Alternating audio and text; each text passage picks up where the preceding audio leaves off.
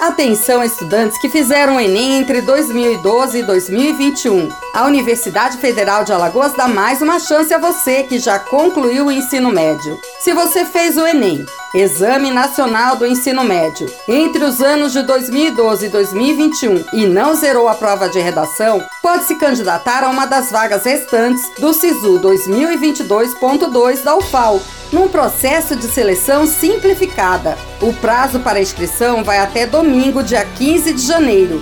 São 626 vagas abertas em 45 cursos presenciais de graduação.